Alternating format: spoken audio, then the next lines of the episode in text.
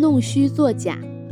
林肯曾经说过，一个人有可能在某一个时刻欺骗某一个人或者所有的人，但绝不可能在所有时候欺骗所有的人。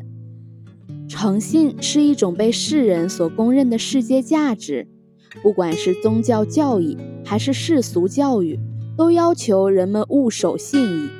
在契约社会里，契约精神的内核就是诚信。诚信是整个社会正常运转的中枢和平衡的杠杆。诚信不仅仅是社会的基本要求，公司的根本宗旨也是立人之本。中国自古以守信义、讲信用为美德。孔夫子就曾经这样说过：“人而无信，不知其可，其何以行之哉？”中国人最高的道德标准就是“信义”二字。所谓“人无信不立，言必信，行必果”。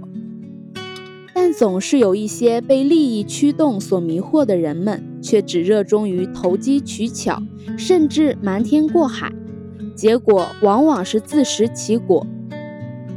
侯某是一位在职场上浪迹多年的人士，也算是有一定工作能力。但其虚荣心极强，他的一般大学本科学历让他觉得没面子，于是，在校园附近花钱买了个北京大学的假文凭，并凭这张文凭混进了一家大公司，四处吹嘘他是北大学子。北京大学毕业生还是比较打眼。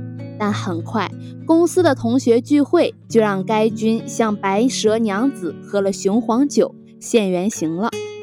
从此，此君狼狈不堪，被迫在北大学子的奇怪眼光中离开了该公司。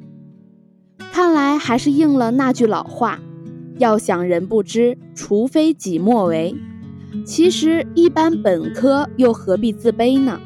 文凭又不等于水平。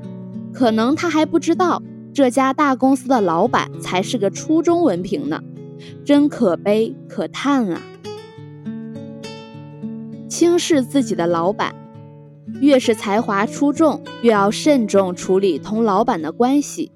藐视老板，我行我素，对抗老板，不仅会损害整个组织的利益，而且对自己也没有丝毫的好处。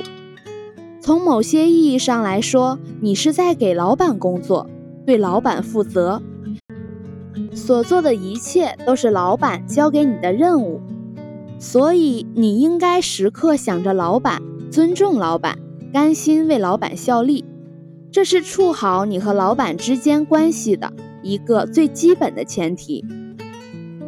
这样，下列几点就需要你特别注意，不能揭老板的短处。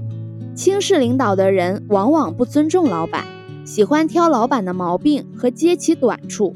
他们在内心里是看不起老板的，这样上下级关系就很难得到正常的发展。老板往往会因其故意损害自己的威信，轻者批评他，重者则是把他炒了鱿鱼。做的公道点，便以纪律要求他；做的稍过点儿。便是处处与其为难，从而使其不会再有好日子可过。不卖弄自己，轻视老板的人常常把精力用在挑剔老板的毛病之上，从而不愿意认真做事，甚至常常于人前卖弄自己的才学。由于卖弄，结果他往往使自己真正的才能也难以得到发挥。渐渐的，使其对事业的忠诚度日益减少，用于内科之心增多了，个人才华逐渐生疏埋没，时间长了，便成为无所用心的庸人。不能敷衍老板交办的工作，轻视老板，往往看不起老板的能力，对其命令更是百般挑剔，不愿用心思去落实，敷衍了事。心态过于消极，对于刚步入职场的新人来说，常常对自己寄予很高的希望，往往稍微碰到一些不如意，便心灰意懒，怨天尤人。另外，还有一种人属于天生的意愿派和悲观派，严重的消极心态，距距离受虐心态只有一步之遥，总是觉得全世界都在和自己作对。一个消极心态的人，由于随时都不快乐，怀疑一切，人际关系就注定好不了，工作效率注定高不了，生活注定没什么品味，身体也健康不容乐观。而一个乐天派，则生活处处充满阳光，欣赏自己，也欣赏别人，无论陷入什么境地，总会坦然面对。并以积极的心态从中寻找乐趣和机会。职场上的成功人士无一例外是那些积极心态的人物，就像《阿甘正传》之中的阿甘，无论自己的境遇多么恶劣，都始终保持坦然心态，什么都争第一，即使是擦皮鞋，擦的也比别人都亮。张某来自西部贫穷地区。仅仅是个高中毕业生，刚到北京的时候，由于学历太低，连一个保安的工作都找不到，每天住在潮湿阴暗的地下室里。就在他哀叹苍天不公，准备返回家乡的小山村时，他在地铁口卖报纸时，从一个顾客的口音中认出了一个老乡，立即攀附上。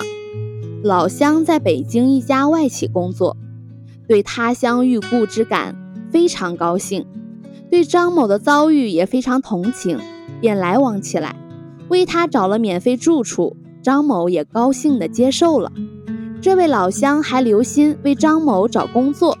不久，他一个朋友的公司在招聘模特经纪人，按照张某的条件，他连出示的资格都没有，但看在朋友的面子上，决定给他一个机会。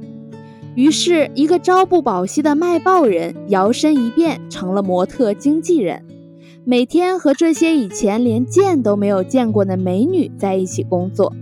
按理说，张某阅历平平，收入也由每月不足五百元猛增到好几千元，他应该感到非常知足了。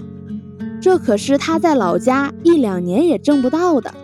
可这时，他居然心里不平衡起来，因为其他员工可以拿到他的两三倍，所以他常常在老乡面前抱怨公司待他不公。老乡要他学会知足常乐，即使要挣更多的钱，也要脚踏实地，先充电，提高业务能力，而不能只会消极抱怨。可是张某认定了是别人故意刁难他，从来不钻研业务，而总是要老乡出面给他打招呼，安排给他加更重要的职位。有好多次，老乡正在参加公司的重要会议时被他的电话骚扰，老乡终于忍无可忍地拒绝了。过后，张某对老乡也产生怨恨，觉得他不够意思，他觉得老乡就应该无条件地帮他。而正因如此，他没有摆正自己的心态，很快便丢了这份工作。此时，他的老乡也帮不了他了，更不想帮他了。